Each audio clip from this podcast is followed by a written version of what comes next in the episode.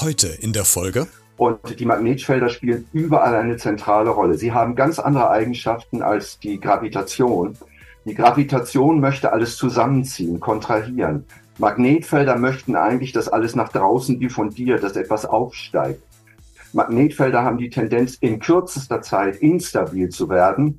Sie werden immer wieder neu erzeugt. Sie zerschneiden miteinander sogar. Und irgendwann fliegen sie wieder auseinander und diffundieren, also bewegen sich ganz woanders hin die sind nicht so stabil wie die Gravitation. Und wir leben äh, in unserem Sonnensystem neben der Entstehung unseres Universums und der Frage nach, dem, nach, nach der Entstehung des Lebens ist die Frage nach der Entstehung unseres Sonnensystems oder den Eigenschaften unseres Sonnensystems von zentraler Bedeutung für unser gesamtes Leben.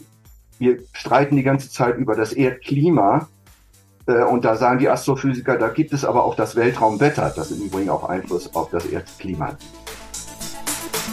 Beredet. Mit Christian Becker.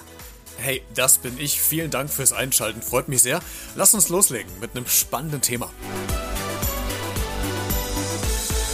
Es geht heute um äh, das magnetische Sonnensystem, ein ganz wissenschaftliches Thema. Und ich freue mich heute auf meine beiden Gäste, Herr Marsch und Herr Kusserow sind heute bei mir. Die haben ein Buch geschrieben. Alle Infos zum Buch findest du auch in den Shownotes, also der Podcast-Folgen-Beschreibung zu dieser Folge. Klick dich da gerne mal rein, dann kommst du direkt zum Buch, wenn du noch etwas mehr darüber wissen willst über das Thema. Herr Marsch, wir wollen mal so ein bisschen in das Thema ähm, einsteigen. Ich habe mir so im Vorfeld natürlich mich ins Buch ähm, eingelesen und reingelesen. Und das erste, ähm, über den Satz, über den ich gestolpert gestolpert bin, war schon die Aussage, die Sonne ist quasi kein Planet, sondern ein Stern. Das heißt, ich habe schon relativ schnell am Anfang wieder was gelernt. Ich als Laie und ich würde wetten, dass es ganz vielen Hörenden auch so geht, äh, dass sie sagen, vielleicht wird da noch Planet mit Stern verwechselt. Ich liefere noch so ein paar Fakten. 15 Millionen Grad äh, heißer Plasmakern. Ähm, wir haben eine Kernfusionszone, wir haben eine Strahlungszone, Photosphäre, Chromosphäre, Corona. Das sind alles äh, Fachbegriffe. Führen Sie uns mal ein bisschen durch. Und ich würde die erste Frage gerne sehr laienhaft formulieren wenn ich jetzt gerade bei 30 Grad im Dachgeschoss aus meinem Fenster rausschaue und gucke auf die Sonne, was sehe ich denn da von diesen ganzen Fachbegriffen, die ich gerade aufgezählt habe? In Fachbegriffen selber sehen Sie natürlich nichts, was Sie sehen. Mit der Sonne ist eine recht gleichmäßig helle Scheibe. Und das ist äh, Licht, was abgestrahlt wird von der Oberfläche, der sogenannten Photosphäre. Photo ist ja das griechische Wort für Licht. Und äh, das ist eigentlich das, was man mit bloßem Auge von der Sonne sehen kann, wenn man natürlich nicht in die Sonne schaut, weil die blendet ein. Das darf man ja nicht machen. Die inneren Strukturen kann man nicht sehen, sondern man kann sie nur indirekt erforschen durch interessante Methoden, die zum Beispiel bekannt sind aus der äh, Geophysik der Erde, nämlich die sogenannte Helioseismologie.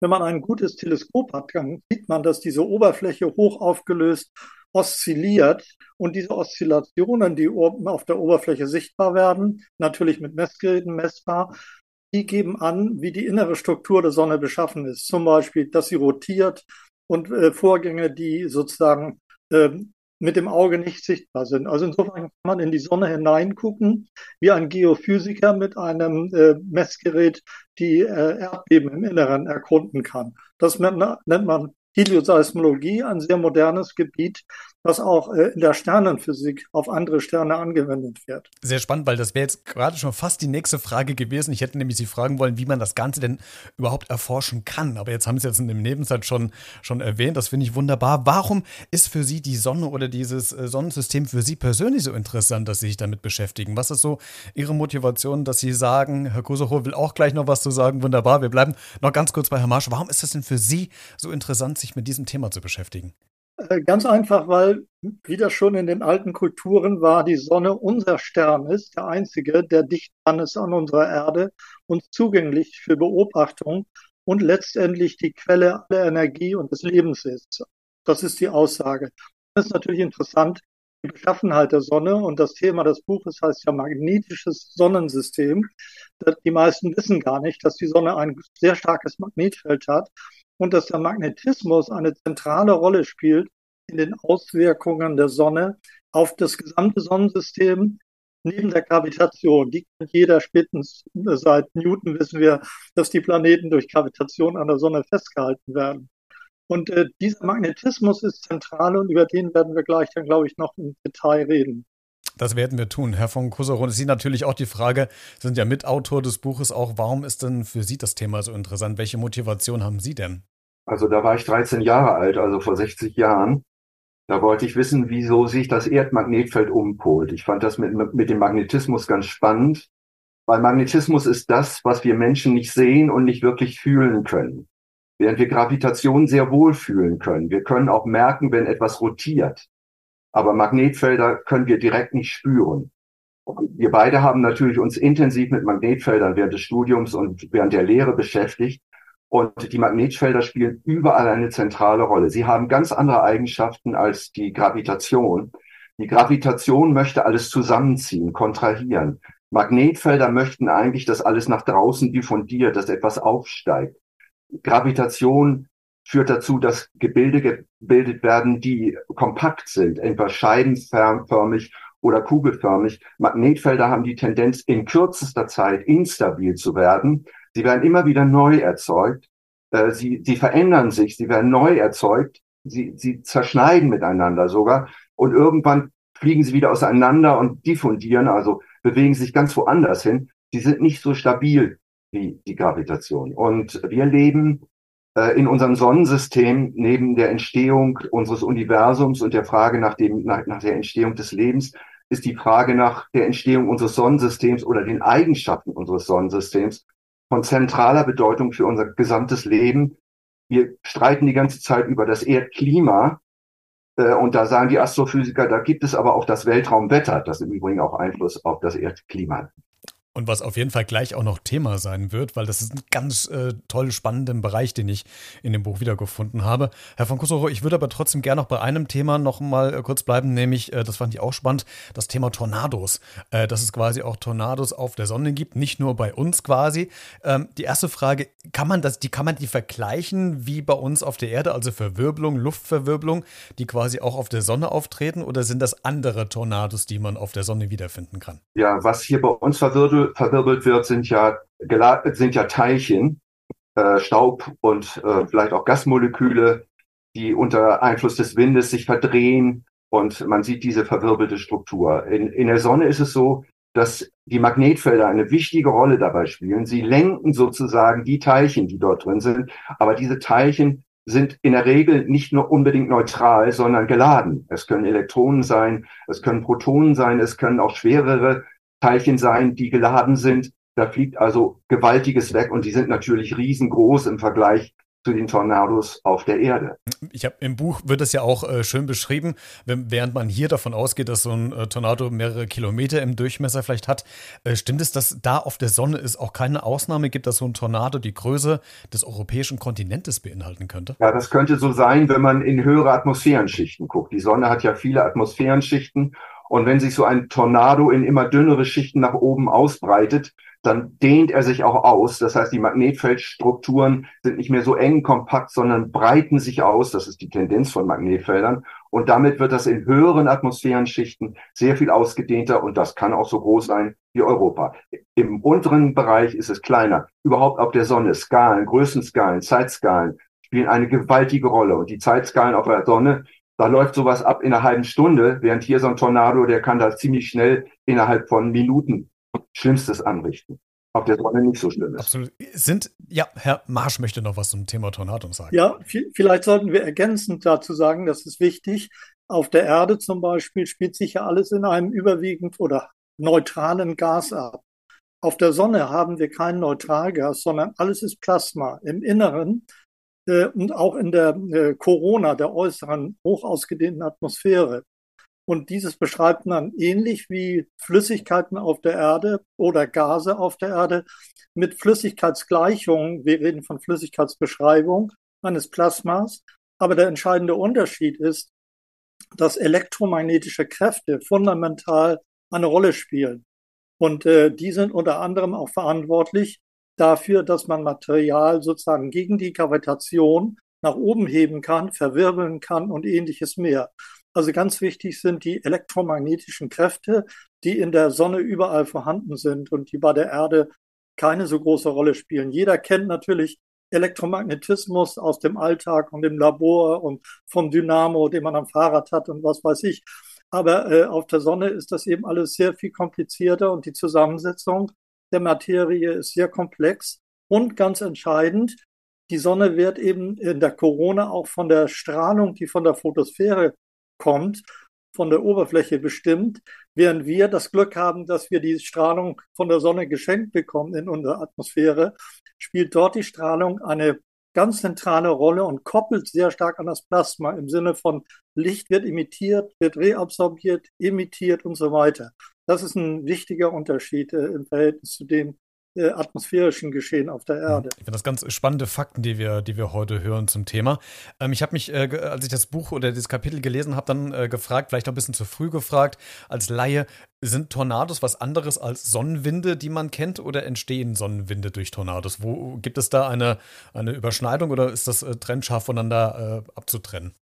Also ich würde sagen, die Tornados sind relativ selten, ähnlich wie auf der Erde natürlich. Da gibt es sie, Hurricanes und, und solche Dinge. Wir haben natürlich auf der Erde in der Atmosphäre hauptsächlich Winde, die kennt jeder, verschiedenster Intensität bis hin zum Orkan. Und äh, auf der Sonne haben wir in der Atmosphäre Winde. Das heißt, die Sonne ist ein, ein Windgenerator, der einen Wind in alle Richtungen abstrahlt, in verschiedenen Arten von Wind. Wir reden vom langsamen, das ist ungefähr 300 Kilometer pro Sekunde schneller Wind, und schnellen Sonnenwind, der geht bis 500, 800 Kilometer pro Sekunde. Und man fragt sich seit Jahrzehnten, was erzeugt diesen Wind? Wieso kann die Sonne trotz ihrer großen Gravitation einen Wind abgeben? Warum wird er nicht gebunden? Kommt er gar nicht hoch sozusagen? Und da kommt dann der Magnetismus wieder in, ins Spiel. Denn äh, wir glauben heute, dass diese Winde getrieben werden durch Wellen, die von der Oberfläche abgehen und dann sozusagen den Wind rausdrücken. Und das Interessante ist, nicht nur die Sonne hat einen Wind, sondern alle Sterne haben Winde. Und die Winde, die von der Sonne und Sternen abgestrahlt werden, sind entscheidend für den Materialfluss in das sogenannte interstellare Medium. All die Materie, aus der wir bestehen, ist über Sternenwinde in die, äh, zwischen die Sterne gekommen, letztendlich zu uns gekommen und dann kondensiert in Planeten, schwere Elemente und solche Dinge. Also Sonnenwind und Sternenwinde spielen eine ganz zentrale Rolle in dem Materialaustausch in der Galaxie. Herr von Kusserow wollte noch ergänzen. Die Tornados treten auf der Sonne an ganz verschiedenen Stellen auf. Sie drehen manchmal links herum, manchmal rechts herum auf der gleichen Hemisphäre. Und was interessant ist, äh, dass diese Torna dass es gibt auf der Sonne riesen Gaswolken, die manchmal über Monate stabil in den Magnetfeldern hängen, gegen den Einfluss der Gravitationskraft. Sie haben sozusagen wie Elefanten so dicke Beine, in denen sie in der tieferen Atmosphäre verankert sind. Aber wenn da Instabilitäten auftreten, wenn da Magnetfelder in die Nähe kommen, dann kann es dazu zu einem Zerreißen der Magnetfelder in Anführungsstrichen kommen, was ein komplizierter Prozess ist. Magnetfelder sollten ja eigentlich in sich immer geschlossen sein. Aber für einen Moment, um die Theorie zu retten, muss man sagen, nein, sie werden mal zerschnippelt, neu zusammengebaut und dann stehen sie unter einer dermaßenen Spannung, dass etwas herausfliegen kann. Und gerade in solchen Gegenden, wo viele Magnetfelder zusammenkommen, kann es diese Tornados geben. Und die machen praktisch diese riesen Gaswolken, die anfänglich gestützt waren, instabil. Dann fliegen Teile dieser Gaswolke praktisch wie ein Fesselballon, dessen Seile gekappt worden sind, in die Atmosphäre hoch und fliegen manchmal in Richtung Erde. Dann könnte es gefährlich werden und machen dort einen koronalen Masseauswurf. Gewaltige Mengen von Materie hängen in diesen aufgewickelten Magnetfeldern, die möglicherweise durch Tornados ausgelöst an einigen Stecken an einigen Stellen instabil geworden sind. Mhm. Muss man sich das tatsächlich, Herr von Kusserow, so vorstellen, wie wir es vielleicht im Kino erleben, dass wenn die Sonnenwinde auftreten, dass es quasi dann diesen elektromagnetischen Impuls gibt, der dann quasi uns in irgendeiner Art und Weise beeinflusst? Also was hat das denn für Auswirkungen, wenn so ein Sonnenwind auf unsere Erde trifft? Ist das im Kino Fantasie oder wie nah ist das denn alles an der Realität eigentlich dran? Die Frage ist, ob Sie gerade als äh, Raumfahrtingenieur äh, oder Astronaut arbeiten, und zwar auf dem Mond oder dass sie, auch, dass sie einen Satelliten funktionstüchtig halten möchten, der in der Erdatmosphäre kreist, oder ob sie auf der Erde leben und erschreckt sind, wenn plötzlich möglicherweise ein Kraftwerk ausfällt, oder sie merken, dass ihr Herzrhythmus irgendwie instabil wird. Es gibt etliche Leute, die scheinen zu spüren, dass die Ionisierung der Erdatmosphäre durch den Sonnenwind unter Umständen zu Verhältnissen führt, die das Herz beeinflussen können, die sogar die Psyche beeinflussen können, was im Detail gar nicht geklärt ist. Also es gibt Statistiken, die eindeutige Korrelationen zeigen. Ob das wirklich physikalisch die Hintergründe erklärt sind, dass der Melatonin-Status, äh, also ein, äh, ein Hormon, was, was praktisch äh, den Tag-Nacht-Rhythmus äh, leitet, ob, ob äh, der bei starker Sonnenaktivität verstärkt wird, gibt Statistiken. Geklärt ist das noch nicht. Zum Mond wollte ich noch kurz was sagen. Eine ganz spannende Geschichte, die mir aufgefallen ist bei der Bearbeitung dieses Buches. Ähm, ist, sind eigentlich die Astronauten auf dem Mond dadurch geschützt, dass sie in dem Erdmagnetfeld, im Schweif des Erdmagnetfeldes noch drin sind? Nein, generell nicht. Nur fünf bis sechs Tage läuft der Mond durch die Magnetosphäre der Erde. Dann könnte man sagen, hurra, da sind die Astronauten mal fünf bis sechs Tage geschützt. Stimmt überhaupt nicht, weil gerade in 50 Erdradien Entfernung, wo der Mond durchläuft, sind auch gerade Magnetfelder, die aufeinandertreffen und zerreißen können.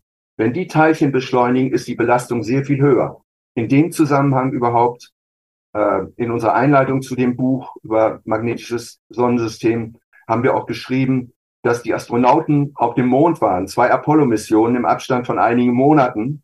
Wenn diese Astronauten in der Zwischenzeit auf dem Mond gewesen wären, hätten sie wahrscheinlich drei Stunden gelebt und danach wären sie tot gewesen, weil die Strahlenbelastung sehr intensiv war. Übrigens in einer Zeit, in der sie nicht in der Magnetosphäre der Erde drin waren.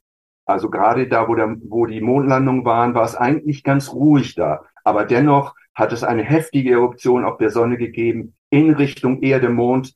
Und das hätte das Leben dieser Astronauten gefährdet, wahrscheinlich zerstört. Das ist die heutige Erkenntnis. Ja, Herr Marsch, Sie wollten noch was dazu beitragen.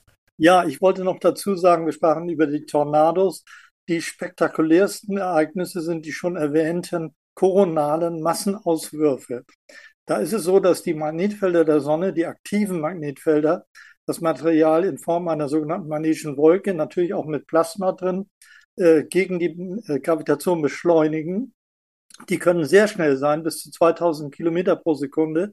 Trifft so eine magnetische Wolke auf das Erdmagnetfeld, dann kann das Material auch durch Rekonnektion, was äh, der Uli von Kusserow angesprochen hat, in die Erdmagnetosphäre hineingelangen. Aber das Interessanteste für uns, was man sehr häufig gerade zurzeit sehen kann, ist, das sogenannte Nordlicht. Die Nordlichter, die werden durch diese koronalen Massenauswürfe, wenn sie sehr stark sind, sehr intensiv angeregt. Das ist also etwas, was man wunderschön unmittelbar als äh, Auswirkung der magnetischen Aktivität der Sonne auf der Erde erfahren kann. Das weiß man eigentlich erst seit modernen Zeiten. Man hat früher spekuliert darüber, was macht diese Nordlichter. Heute haben wir ein sehr gutes Verständnis darüber. Und was interessant ist, auch bei anderen Planeten gibt es diese Nordlichter, die auch dort durch den Sonnenwind und durch die koronalen Massenauswürfe erzeugt werden. Das ist also ein, ein, interessantes, schönes, sichtbares Phänomen. Ich würde gerne, Herr von Kusserow, noch auf, äh, spontan bei einem Fakt bleiben, den Sie gerade gesagt haben, dass Sie sagten, wenn äh, die Astronauten vielleicht nur später oder in einem anderen Zeitraum äh, auf dem Mond gewesen wären, dass sie vielleicht nur drei Stunden hätten überleben können. Jetzt stelle ich mir als Laie die Frage, kann ich denn das vorhersagen, wann solche Sachen kommen? Kann ich das berechnen oder war das schlichtweg Glück im Unglück? Also äh, koronale Massenauswürfe, die entstehen oft außerhalb der Gebiete, wo die Aktivität durch Sonnenflecken charakterisiert besonders stark ist. Es kann sein, also auch wenn auf der Sonne relativ wenig los ist, dass es eine, eine riesige Eruption gibt. Die kann man, ja, man kann die sehen. Es dauert äh, zwei Stunden, bis sie auch zur Erde kommt, aber die hochenergetischen Teilchen können innerhalb von ja, 10, 20 Sekunden auf der Erde ankommen und damit auch auf dem Mond. Und dagegen können die Astronauten sich so schnell nicht schützen. Die müssen also in einen Schutzraum reingehen, am besten in die Erde, aber nicht, wie die NASA schon geplant hat, einen Magneten vor den Mond stellen oder vor den Mars und verhindern, dass da die kosmische Strahlung oder die solare Strahlung eintreten kann. Also Vorhersagen sind ganz, ganz schwierig. Äh, äh, also man braucht in der Regel einige Stunden, um zu sagen, da könnte jetzt was passieren. Aber die schnellen Teilchen sind viel, viel schneller. Hm, Herr Marsch. Ich wollte noch schnell ergänzen, also Uli, du hast von Sekunden gesprochen, nur zur Richtigstellung. Das Licht braucht acht Minuten von der Sonne zur Erde. Und ja. diese energiereichen Teilchen, wenn sie dann, wir sagen, relativistisch sind, schaffen sie das vielleicht auch. Die meisten brauchen aber doch schon länger. Und die koronalen Massenauswürfe, die brauchen typisch zwei Tage oder so Laufzeit. Das heißt, wenn man mit Licht die Sonnenoberfläche beobachtet, und sieht, es entwickelt sich dort so ein CME, hätte man zwei Tage Zeit, um sich äh, dagegen irgendwie äh, zu wehren, wenn dann dieses CME die Erde auch wirklich trifft. Und es wird heute sehr intensiv darüber geforscht, ob man nicht eine Art Vorhersage machen kann über diese CMEs, wie wir eine Wettervorhersage auf der Erde machen. Aber das ist bisher nicht gelungen. Da muss man sehr viel numerische Rechnungen anstellen, Modelle und so weiter. Aber es wird systematisch untersucht, das Weltraumwetter, was die Sonne in der Weise erzeugt. Da gibt es in Boulder, in den USA zum Beispiel, das haben wir in dem Buch auch beschrieben, eine große Station, die solche Rechnungen macht und auch solche Vorhersagen macht. Und warum? Weil die für Technik, Weltraumtechnik wichtig sind. Die energiereichen Teilchen können die Ionosphäre verändern, Störungen produzieren, Funkverkehr stören. Und die CMEs können im Prinzip sogar durch elektromagnetische Induktion Störungen auf der Erdoberfläche, in Oberleitungen, in, in äh, Transformatoren und so weiter erzeugen. Wie intensiv hängt davon ab, wie stark dieses CME ist. Aber das sind so Auswirkungen, die durchaus heute äh, gemonitort werden, wenn man so will, nicht, um eben äh, alle möglichen äh, technischen Einrichtungen auch zu schützen. Hey, keine Sorge, gleich geht's weiter mit der aktuellen Podcast-Folge. Ich wollte dich nur ganz kurz darüber informieren, dass du dieses Projekt auch unterstützen kannst, denn dieser Podcast ist ja kostenlos, verursacht aber trotzdem für mich jede Menge Arbeit und Kosten, die ich natürlich gerne trage, aber vielleicht hast du ja Lust, diese Arbeit vielleicht ein bisschen zu unterstützen oder wertzuschätzen, würde mich freuen. Das geht ganz einfach über eine kleine Spende via PayPal an b-redet.gmx.de. Alle Infos findest du auch in den Shownotes zu dieser Folge. Jetzt geht's weiter. Ich finde das ganz spannend, wie Sie das äh, erklären, dass ich auch als Laie noch mit hinterherkomme und dass ich gut verstehen kann, was Sie meinen. Herr Kusserow, Sie wollten noch was dazu sagen? Ja, interessant ist, dass man, äh, dass diese Aktivitätsgebiete ja in etwa 25 Tagen so an uns vorbeilaufen.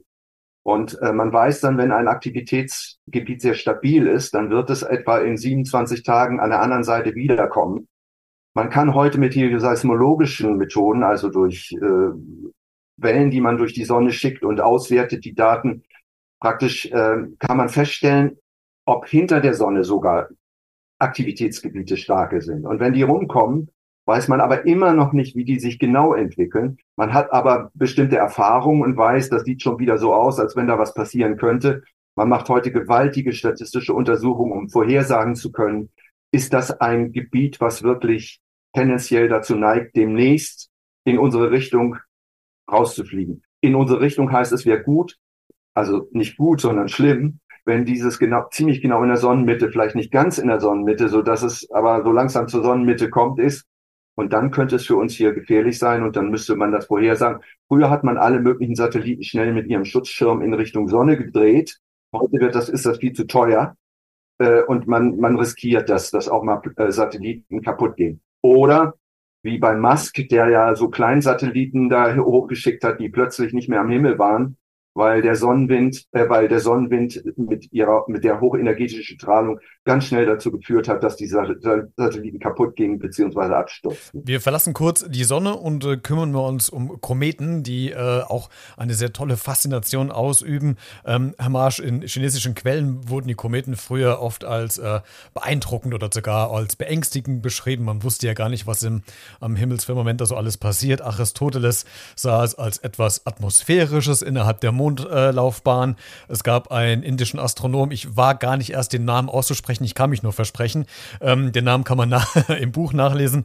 Äh, der hat sie gleichdeutend wie Sonne und Mond angesehen, äh, sorry, etwas Periodisches, ähm, äh, wiederkehrendes Ereignis ähm, angesehen. Das Gleichdenkende wie Sonne und Mond war ähm, Apollonios, glaube ich, von Myndus, wenn ich es richtig gelesen habe. Und äh, das ganz bekannte, der italienische Maler Giotto, äh, die äh, Bon Bondone, glaube ich, war es, der Stern von Bethlehem, das, was für viele von uns so prägnant war.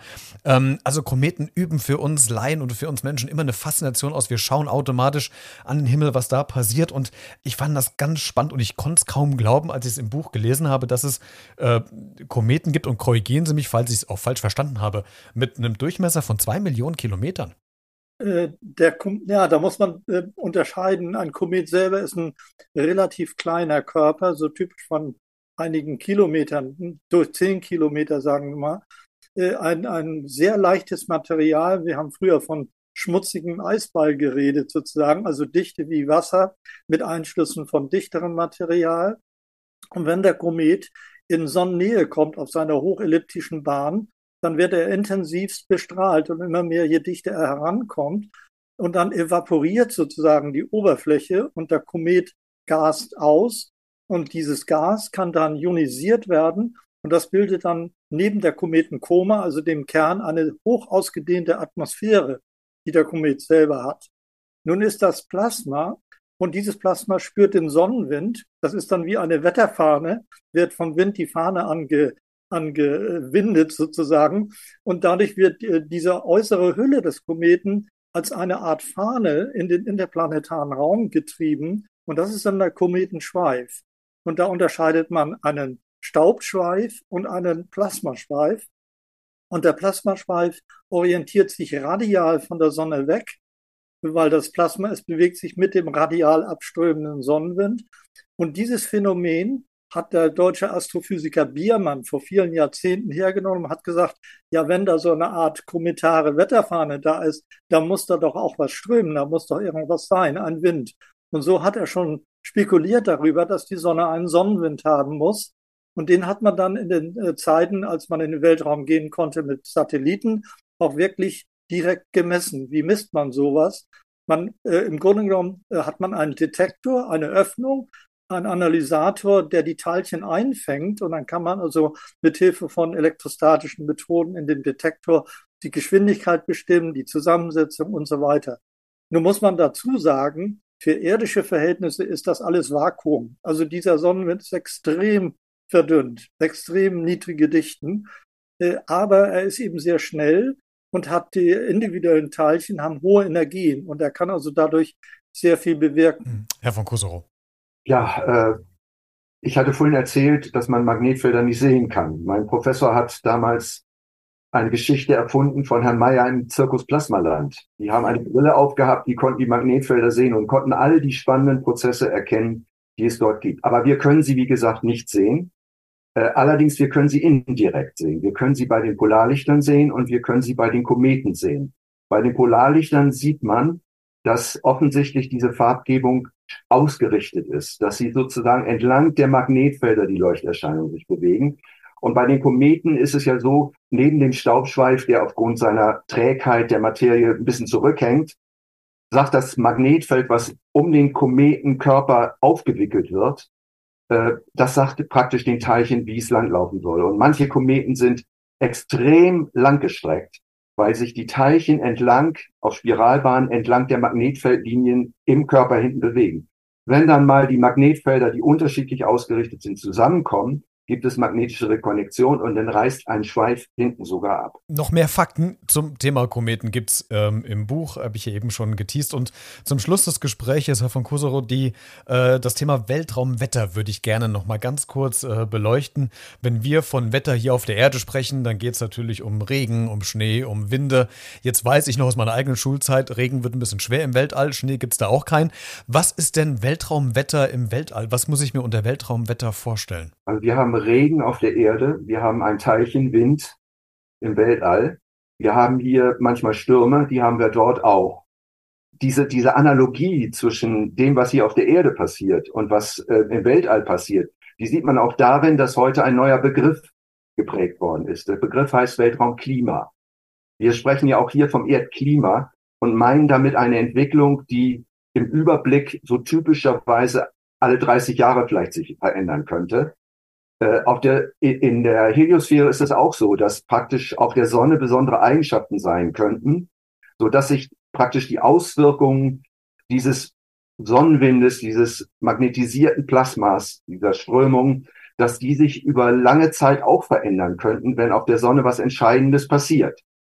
Zum Beispiel die Aktivität der Sonne, die nach neuen Erkenntnissen möglicherweise wieder zusammenhängt mit den Planeten, die in besonderer Weise in bestimmten Konfigurationen um die Sonne kreisen und dafür sorgen könnten, dass die Stärke des Magnetfeldes auf der Sonne variiert, dann könnte man auch Phasen entwickeln, in denen die Sonne mal starke Magnetfelder hat und damit uns schützt vor der kosmischen Strahlung, die möglicherweise Einfluss aufs Erdklima hat durch Wolkenbildung, dass man da also eine ganze Menge lernen kann. Das ist ganz neu wie kommt es, dass das Magnetfeld sich verändert? Was hat das für einen Einfluss auf äh, unsere Atmosphäre hier, auf, auf die Magnetosphäre, die wird gestört.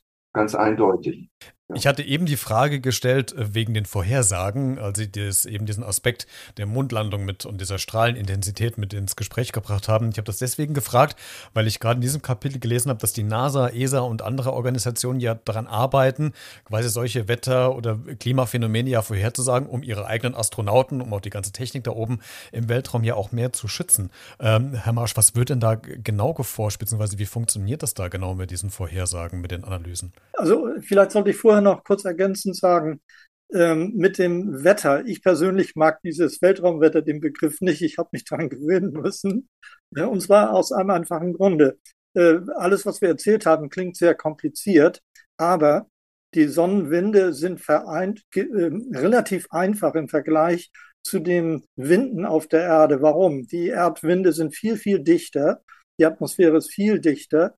Es ist eine komplexe Atmosphäre im Sinne von chemische Bestandteile, wissen wir, Ozon, Stickoxide, CO2 und so weiter, die dann für das Erdklima und Wetter auch ganz entscheidend sind. Regentropfen haben wir schon gesagt. All das gibt es natürlich nicht im Sonnenwind. Also insofern ist das System wieder viel einfacher. Auf der anderen Seite, das wurde schon angesprochen, äh, bei magnetischer Aktivität emittiert die Sonne eben sehr hochenergetische, harte Strahlung, viel härter, als wir das so bei uns im Labor machen. Und die ist besonders gefährlich, weil die durchdringt Materialien, die trifft die Astronauten, die werden sozusagen geröntgt, nicht nur geröntgt, sie werden mit Gammastrahlung bestrahlt. Und wenn man dem sich frei aussetzt, und das ist bei Apollo nicht passiert, offensichtlich, dann kann das sehr schnell tödlich werden. Das ist vergleichbar, wenn ich mich neben einem explodierenden Reaktor auf der Erde aufstelle das mache ich auch nicht lange sozusagen. Also das ist sozusagen die Gefahr, die das Weltraumwetter mit sich bringt. Das ist weniger der Magnetismus an der Stelle, sondern die durch Magnetismus hochenergetisch, also sehr beschleunigten äh, massiven Teilchen, schwere Teilchen kann das sein, die äh, führen dann zu starken Strahlungsschäden. Also ein ganz anderer Aspekt des Wetters als bei uns auf der Erde. Da haben wir das Phänomen nicht. Denn zum Beispiel die kosmische Strahlung und diese Teilchen werden in der dichten Atmosphäre stecken bleiben. Die kommen nicht bis zum Boden zum Glück. Da ist also ein großer Unterschied. Hm. Herr von Kusero? Ja, also im Augenblick ist ja die Orion-Mission zum Mond und zum Mars in aller Munde. Äh, das einzige oder nicht das einzige, ein, ein wesentlicher Aspekt, der da berücksichtigt wird, ist, wie kann man erstmal die Astronauten schützen, wenn sie den langen Weg, den viel längeren Weg zum Mars unternehmen. Und da ist die Idee, dass man alle möglichen Gegenstände, die in der Raumkapsel drin sind, so auslegt, wo man Geräte reintut oder so, dass die dicke Wände haben, dass man die notfalls schützend über die Astronauten lesen, legen kann. Ne? Und äh, ansonsten eine etwas aus meiner Sicht verspinnerte Idee, dass man vor dem Mars einen riesen Planeten bauen könnte, der, die, der sie da einfach schützt. Und das macht die NASA. Ne? Also man forscht da schon also das finde ich schon ein bisschen erschreckend. Man, man forscht ja auch, was man für Hütten baut auf dem Mars oder auf dem Mond, wo die Astronauten einigermaßen gesichert sind, ob man nicht Höhlen lieber findet, wo sie sich unterbringen können. Sie sind hochgradig gefährdet. Und ich, ich hoffe, dass sie das einmal schaffen, zum Mars zu kommen. Es ist keine Zukunft, auch wenn Jesko von Puttheimer von der NASA früher verstorben meint, wir werden alle mal zum Mars gehen, wenn es hier auf der Erde zu eng wird. Völliger Unsinn aus meiner Sicht. Äh, diese Strahlenbelastung ist gewaltig. Ich hätte mit Ihnen noch Stunden weiterquatschen können über das Thema. Ich finde das sehr, sehr spannend und sehr toll, wie Sie das heute ähm, berichtet und erzählt haben. Wie gesagt, mehr Informationen, wenn man sich zum Thema interessiert oder für das Thema interessiert, gibt es in Ihrem Buch Magnetisches Sonnensystem. Ich möchte Sie aber trotzdem gerne mit einer Frage jeweils an die eigene Person entlassen aus dem Gespräch. Und zwar würde ich Sie fragen wollen, äh, welche Frage würden Sie denn gerne noch in Zukunft über die Sonne beantwortet haben, die jetzt noch nicht beantwortet ist? Herr Marsch, haben Sie spontan eine? Ja, ich habe einen Großteil meiner Karriere damit verbracht, äh, zu verstehen, wieso die sogenannte Corona, also die äußere Hülle der Sonne, eine Million Grad und heißer ist. Und das ist ein Problem, was auch bei anderen Sternatmosphären auftritt und bisher eigentlich nicht so verstanden ist, dass alle sagen, abgehakt, das, das haben wir jetzt in der Kiste sozusagen. Und auch wie man Winde beschleunigt, ist auch noch nicht so richtig verstanden. Und es gibt deswegen zwei für diese Dekade große Missionen. Das ist ja einmal der Solar Orbiter von ESA, an dem ich intensiv mitgearbeitet habe, und die Parker Solar Probe, die auch die Atmosphäre der Sonne und die Beschleunigung des Sonnenwindes untersucht. Also da hätte ich schon gern, äh, ich bin jetzt 76, eine Antwort gehabt. also ich bin erst 73, habe aber auch noch eine Frage. Ich beschäftige mich seit 40 Jahren mit dem Thema Erdklima und habe eine etwas andere Meinung zu dem, was hier in der Öffentlichkeit immer produziert wird. Ich habe viele Artikel geschrieben, Vorträge gehalten über den Einfluss der Sonne auf das Erdklima. Und ich möchte, dass, ich würde mir wünschen, dass die Meteorologen und die, die, die, äh, sich mit dem Computer sehr gut auskennen, die Leute, dass die mal endlich ernst nehmen, äh, dass möglicherweise die Sonne doch einen gewaltigen Einfluss auf unser Leben, auf unser Klima hat, zumal die Sonne der Energielieferant ist für unser Leben hier, für die ganzen Prozesse auf unserem Planeten, dass man wirklich den Einfluss der Sonne endlich würdigt, der relativ, der sehr groß ist und sehr vielfältig ist und noch sehr, sehr unverstanden ist. Und da habe ich viele Ideen, was man da eigentlich im Detail erforschen will. Also wir haben noch genug, was es zu erforschen gilt. Die beiden Buchautoren Ulrich von Kusserow und Eckhard Marsch waren heute zu Gast, haben über das Buch Magnetisches Sonnensystem berichtet. Ich danke, dass Sie heute sich die Zeit genommen haben und uns Laien es sehr gut und äh, präzise erklärt haben. Das war ein sehr spannendes Gespräch und danke, dass Sie sich die Zeit genommen haben. Danke auch. Hat mir sehr gut gefallen. Ich habe wieder viel gelernt. Ich lerne mal bei Gesprächen. Ich bin doch Fragen gestellt werden.